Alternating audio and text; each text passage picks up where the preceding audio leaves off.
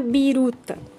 A biruta, também chamada de anemoscópio, é um cone de pano aberto nas duas extremidades.